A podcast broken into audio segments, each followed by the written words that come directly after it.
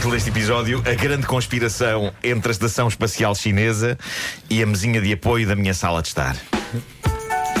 É, já desconfiava. Pessoal, cuidado com a cabeça. Uh, o que se passa é que a primeira estação espacial chinesa, Tiangong 1, está a não regressar. Não, não, não estás a inventar. Não, não existe, chama-se Tiangong 1. Tiangong 1. Sim. Tiangong 1. Uh, quem é que perdeu? Exato. Uh, uh, está, está a regressar à atmosfera por estes dias em bocados. Depois de desativada, estava prevista a estação cair na Terra de uma maneira controlada em 2013, mas a missão teve de ser prolongada até 2016. As pessoas saíram de lá e consta que depois disso a China terá perdido o controle à estação espacial, o que significa que há um objeto de 8 toneladas e meia a cair a mais de 30 mil km hora e prestes a desfazer-se em bocados que irão irão um, espalhar-se por locais não identificados do planeta. Eu digo-vos uma coisa: para mim seria uma honra a minha casa ser destruída por um pedaço de uma estação espacial.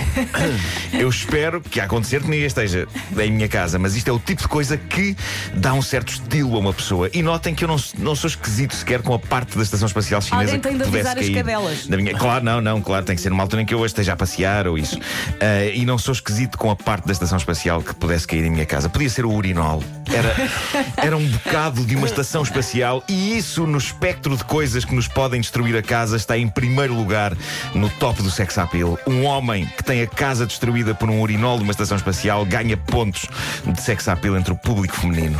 Consta que eh, as possibilidades de um pedaço da estação, da estação espacial acertar numa pessoa são os mesmos que havia no tempo do Skylab.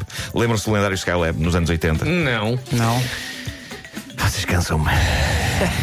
Tenho que ensinar tudo. tudo. O Skylab era uma estação espacial que caiu em pedaços sobre a Terra e foi muito falado nos, nos anos 80. Já Aliás, depois havia uma, havia uma discoteca chamada Skylab, não sei onde. E não acertou ninguém? Já, de, não, espalhou-se assim por sítios, uh, em, em, pedaços. E na altura dizia-se que havia uma em 152 hipóteses de uma pessoa levar com um pedaço da estação espacial em cima. E agora, com a estação espacial chinesa, estamos mais ou menos no mesmo patamar de possibilidades. Mas também não, não, não alejava muito, porque era leve. Skylab. Uhum. Obrigado. Mas choca-me que vocês não saibam o que é o Skylab. Não, por acaso E entristece-me até, de certa maneira. Uh, mas eu, eu, e agora, eu, trivia, como é que se chamava o vai e vem que explodiu? O Challenger. Oh, fácil. Com uh, é.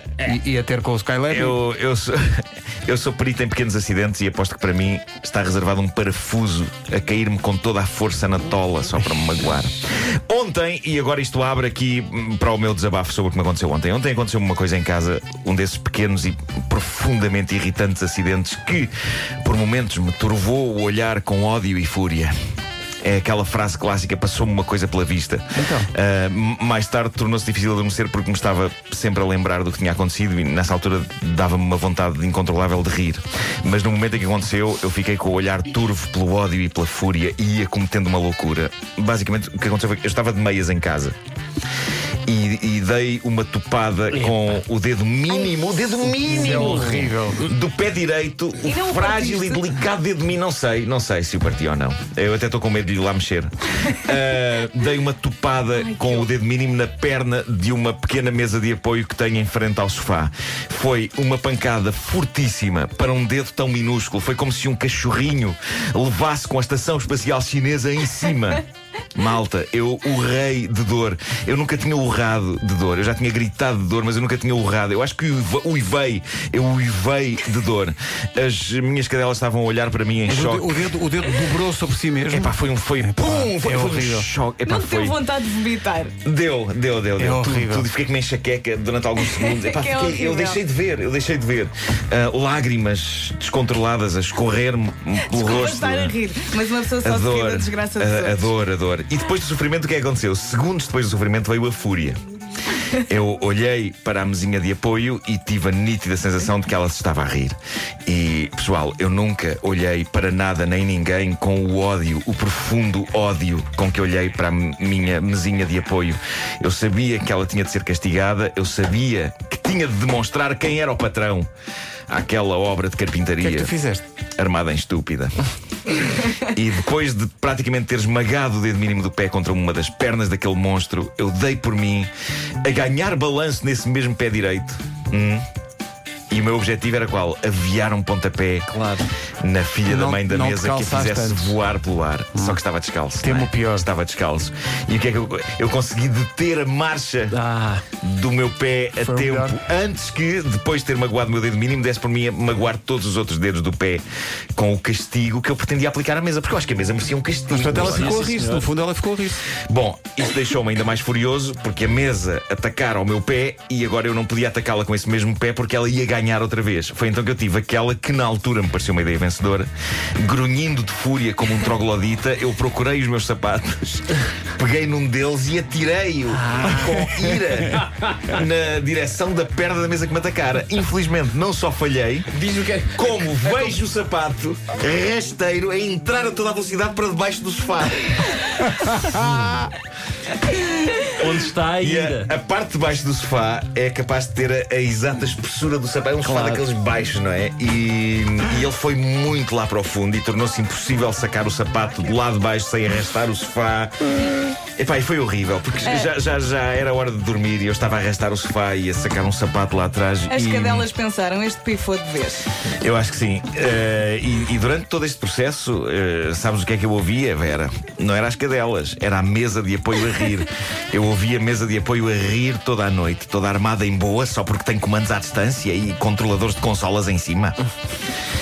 E eu acho que ainda agora se está a rir. E dito isto, quando eu me deito e fecho a luz, eu comecei a reviver todos os acontecimentos dos últimos minutos e começo a rir a um, a um ponto que me foi muito difícil adormecer. Mas pronto, dormi sobre o assunto e queria dizer-vos que esta manhã perdoei a mesa. Ah, perdoaste foi. Mas uma foste buscar o sapato ou não? descia, sim, sim, tirei de lá Ah, o foste sapato. buscar o tirei lá o sapato, sapato na altura. Uh, desci a escada, cheguei à sala, olhei, olhei a mesa nos olhos e sorri e disse: Desta vez.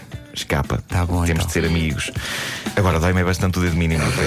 E não garanto que se a mesa me agredir outra vez, eu não acabo a usá-la na lareira neste inverno. Ei, que ameaçador, ela neste momento está a tremer. Está a tremer por dois, dois motivos. Isto e pela possibilidade de levar com a, com a estação espacial em cima. Sim, sim. Uh, agora eu tenho, tenho que ir comprar um machado. Porque não tenho em casa. claro. Uma machadinha. Não, porque a, me- a Sempre mesa uma não cabe, machadinha. a mesa não cabe inteira na lareira. Mas para ela e para outros móveis, não é? Sim, Para sim, ela e sim, para sim. outros móveis. Porque eu acho que são todos muito. Muito provocadores, não é? Maus. Maus, não é? O Ricardo falou da Machadinha que remete para uma das canções infantis mais misteriosas de sempre. Sim. Ah, ah, ah, minha Machadinha. Sim, sim, Quem te pôs a muitas mão sabendo que és minha? É verdade. Sabendo que és minha, também eu sou tua, salta? Machadinha para, o meio da, rua. Não, Quê? não faz rigorosamente nenhum Quê? sentido. Não faz nenhum É, sentido. esta, mas tem que haver uma explicação para essa Não letra. tem, não há. Tem que haver uma explicação. Cantem as novas, são mais giros. Há novas. Não dessas. Doidas, doidas, todas andam as galinhas. Sim, já não é Para nova. pôr o ovo lá no buraquinho. Sim. E o buraquinho é a palma da mão, não é? É, a palma da mão. É. Porque o bebê depois papa todo. Sim. Papa ao ovo? Papa o ovo, papa. Uhum. O que é que foi isto agora? Eu não sei.